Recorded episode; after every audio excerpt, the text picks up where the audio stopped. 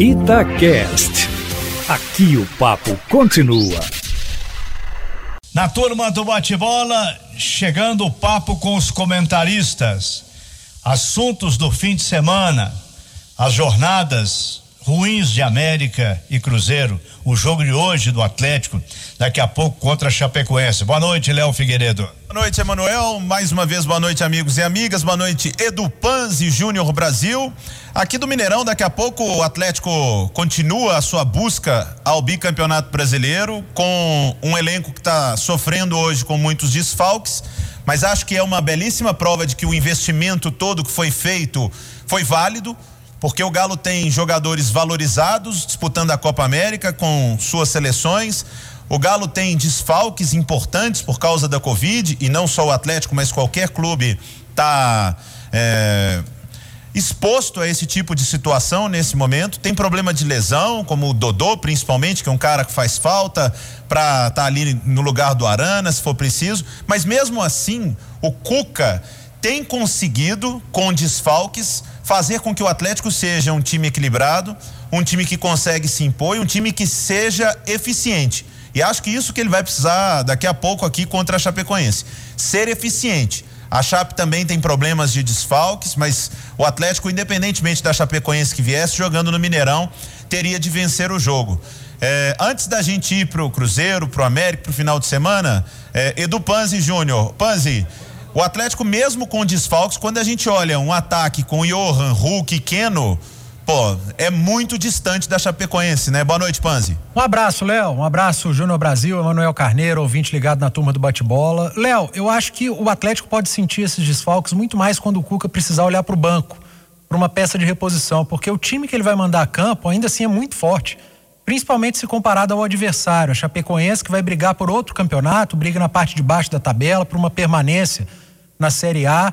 O Cuca tem em mãos hoje para escalar Hever e Gabriel, os dois laterais titulares, tem um meio de campo que ele pode mandar Alan, o Tietê, o próprio Jair, tem a volta do Zarate, lá na frente, como você disse, Johan, Keno, Hulk. São 11 muito fortes. Poderia ser mais forte, claro o problema é na hora de repor, na hora de fazer alguma substituição. Quando você precisa usar muito o elenco, o seu banco enfraquece. Para esse jogo, acho que o Galo não vai sentir tanto, muito em função do adversário. Mas é claro, uh, os desfalques pesam e seguem é, sendo problema para o Cuca para o decorrer do campeonato, para outras rodadas, e aí sim, Léo, eu acho que o peso pode ser maior. E com esse desfalques, Júnior Brasil, 1 um a 0 hoje aqui, é goleada? Boa noite. Boa noite, Léo, um abraço para você, Edu, Emanuel, amigos e amigas. Eu acredito que o Atlético tem condição de obter um placar melhor, viu? Não é nenhum drama, não é um time que está Olha, o time está baleado demais, está com desfalques em excesso, sim, não há dúvida, mas o time é muito forte é um time que dá para encarar muitas equipes aí de frente. É uma equipe forte, jogadores vivendo um bom momento. A gente falava aqui, falava com o Cirilo Johan mesmo, jogando muito bem. Você tem o Hulk numa fase, o time está confiante, o time está com a defesa segura. Vida fácil vai ter, a gente sabe que não vai. Ainda mais quando o adversário está desesperado, está na parte de baixo da tabela, ele vem mais fechado, vem no contragolpe. A gente sabe que isso é, muda todo o contexto, vira um jogo de paciência, mas eu acredito que o momento é muito bom, somando Copa do Brasil brasileiro, cinco vitórias, o Galo vem numa sequência boa, tem tudo para obter mais uma, Léo. Pois é, virando a, a página aqui, agora para falar de uma situação chata, né, e de cobranças e de um futebol ruim, de Cruzeiro, de América, diferentemente do Atlético nesse momento, mas eu queria trazer aqui à tona, porque ouvi atentamente o comentário do Emanuel sobre o Fábio e mais respeito ao Fábio e, e né, o, o crédito que o Fábio tem, falhando ou não. Mas a gente está tendo, e aí eu gostaria, Edu e Júnior, e Emanuel também, para a gente fazer uma reflexão. Não está passando um pouco da conta, às vezes, a cobrança extra-campo, não? Eu sempre disse aqui que a torcida do Cruzeiro do Brasil ela é disparada que pode mais reclamar porque é o, é o maior clube que foi jogado no chão. E a torcida tem todo o direito de protestar. Mas outro dia teve é, protesto na porta da casa do presidente, ameaça. Aí na Ponte Preta, confusão. Torcida do Corinthians outro dia, ameaçando jogadores na porta do CT. Isso se deve à pandemia, à falta de paciência, a uma certa. a um momento de cada clube. Onde é que a gente vai parar, hein, Panzi?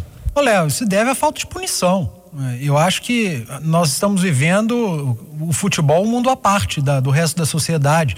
É, no futebol pode quebrar portão, pode ir para a porta de prédio, fazer bagunça à noite, pode dar porrada em jogador, pode cercar atleta é, de madrugada e acuar e, e meter o dedo na cara. Coisas que não poderiam acontecer se fosse com pessoas comuns. Aí chamariam a polícia e quem tivesse fazendo esse tipo de coisa seria preso. Mas parece que o futebol é um mundo à parte. Então acho que há um grande exagero. Uma coisa é protestar dentro de todos os limites, outra coisa é cometer crime, é tentativa de agressão. E eu acho que é punição. Enquanto não tiver punição, enquanto passarem pano para esse tipo de protesto, eu tenho certeza, é, a maioria não, não, não participa disso, eles vão conseguir, eles vão continuar se repetindo, não só em Belo Horizonte, como em São Paulo, a gente tem visto a torcida do Palmeiras, em Campinas, no Rio Grande do Sul e por aí vai. É falta de punição. É, ô Júnior, no há alguns dias a gente entrevistou o Sérgio Santos Rodrigues e perguntei a ele como era a relação com os jogadores no dia a dia, com os caras que estão passando perrengue, porque estão sem receber salário atrasa conta, pode atrasar uma pensão, pode atrasar um aluguel, cada um sabe onde o seu calo aperta. E até Tô vendo aqui que a nossa Úrsula Nogueira está publicando uma coluna sobre isso no site da Itatiaia, de manifestações. E, e, e lá dentro, Júnior, falamos aqui do lado de fora e acho que você vai concordar com o Panz, eu também. Violência não resolve nada. Mas e pro cara que tá lá, no caso do Cruzeiro, jogando sem receber e ainda é ameaçado pela torcida? Como é que esse cara vai jogar, Júnior? Olha, isso é complicado. Eu acho que no exemplo que a gente tem, negativo do Lucas e do Patrick lá no Palmeiras, faltou inteligência aos dois e nada justifica é, o que foi feito, porque eu acho que o protesto tem que ser feito é, ali na porta ali do CT, vai para lá, faz lá, mas não cercar, cercear o que cada um faz de sua vida. Isso é, eu acho que não é legal é perder a razão. Protesto inteligente, sem violência, é bacana, é louvável. Você citou muito bem o drama que o Cruzeiro passa. O protesto não é contra jogadores, sim, muito mais com o que a diretoria tem feito e o Fábio não pode pagar essa conta. Independentemente se errou, se não errou, o campo que era estava ruim por estar tá muito alagado, isso não pode ser preponderante ante ao que esse grupo tem feito. A gente tem falado aqui, esse grupo do Cruzeiro, você pode falar sobre mil erros, até o Mozart que não ajudou, o Everton, tantas outras coisas. É, mas os caras têm lutado e têm lutado muito, então isso é inegável. Eu vou te falar lutando sem salário, lutando recebendo promessas que não foram cumpridas com relação à quitação de salários.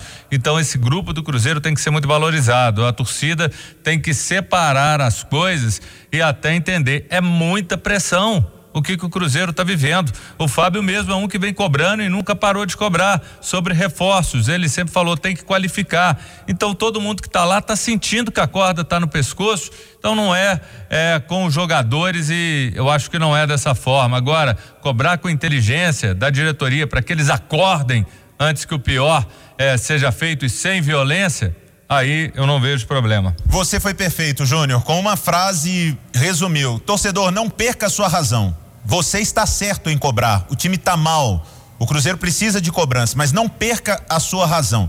Para arrematar a turma e devolver para Emanuel rapidinho, Wagner Mancini no América. Gosta, Júnior? Uma boa, eu entendo que é um nome grande, um nome cascudo, um cara que sabe o caminho de uma Série A, então isso é importante, ele pode ajudar a buscar reforços.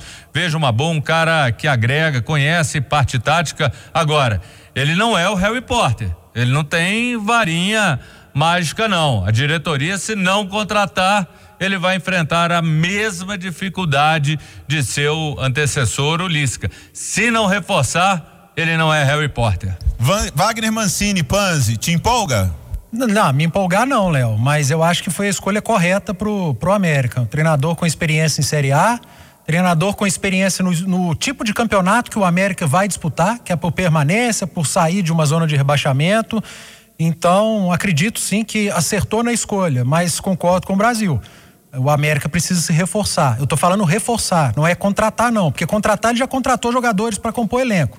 Todas as contratações do América hoje estão no banco de reserva precisa de reforço, pelo menos três para chegarem e serem titulares. Perfeito, Pans. Tá tudo dito entre a gente aqui, viu, Emanuel?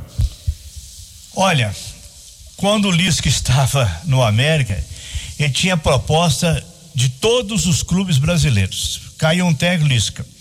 É, de ponta a ponta. O Lisca saiu do América, não foi para lugar nenhum. O Internacional que tá, andava atrás dele contratou o Diego Aguirre. Não estou entendendo muito não se foi opção do Lisca. Mas uma palavrinha a mais sobre essa situação do Cruzeiro. Há uma pressão enorme em cima do presidente Sérgio Santos Rodrigues.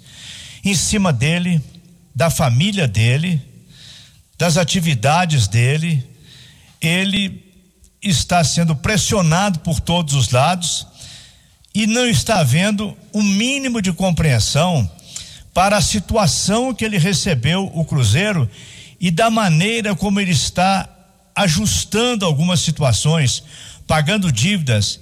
Não há outra saída. Está faltando dinheiro no Cruzeiro, principalmente.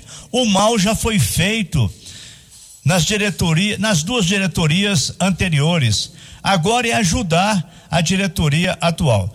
E o presidente precisa pelo menos ter cabeça para trabalhar sem essa ameaça. Vai colocar quem no momento na presidência do Cruzeiro? Quem vai aparecer com dinheiro para resolver essas pendências? É muito difícil a situação que o Cruzeiro atravessa, principalmente sem a compreensão necessária das pessoas influentes e também da torcida.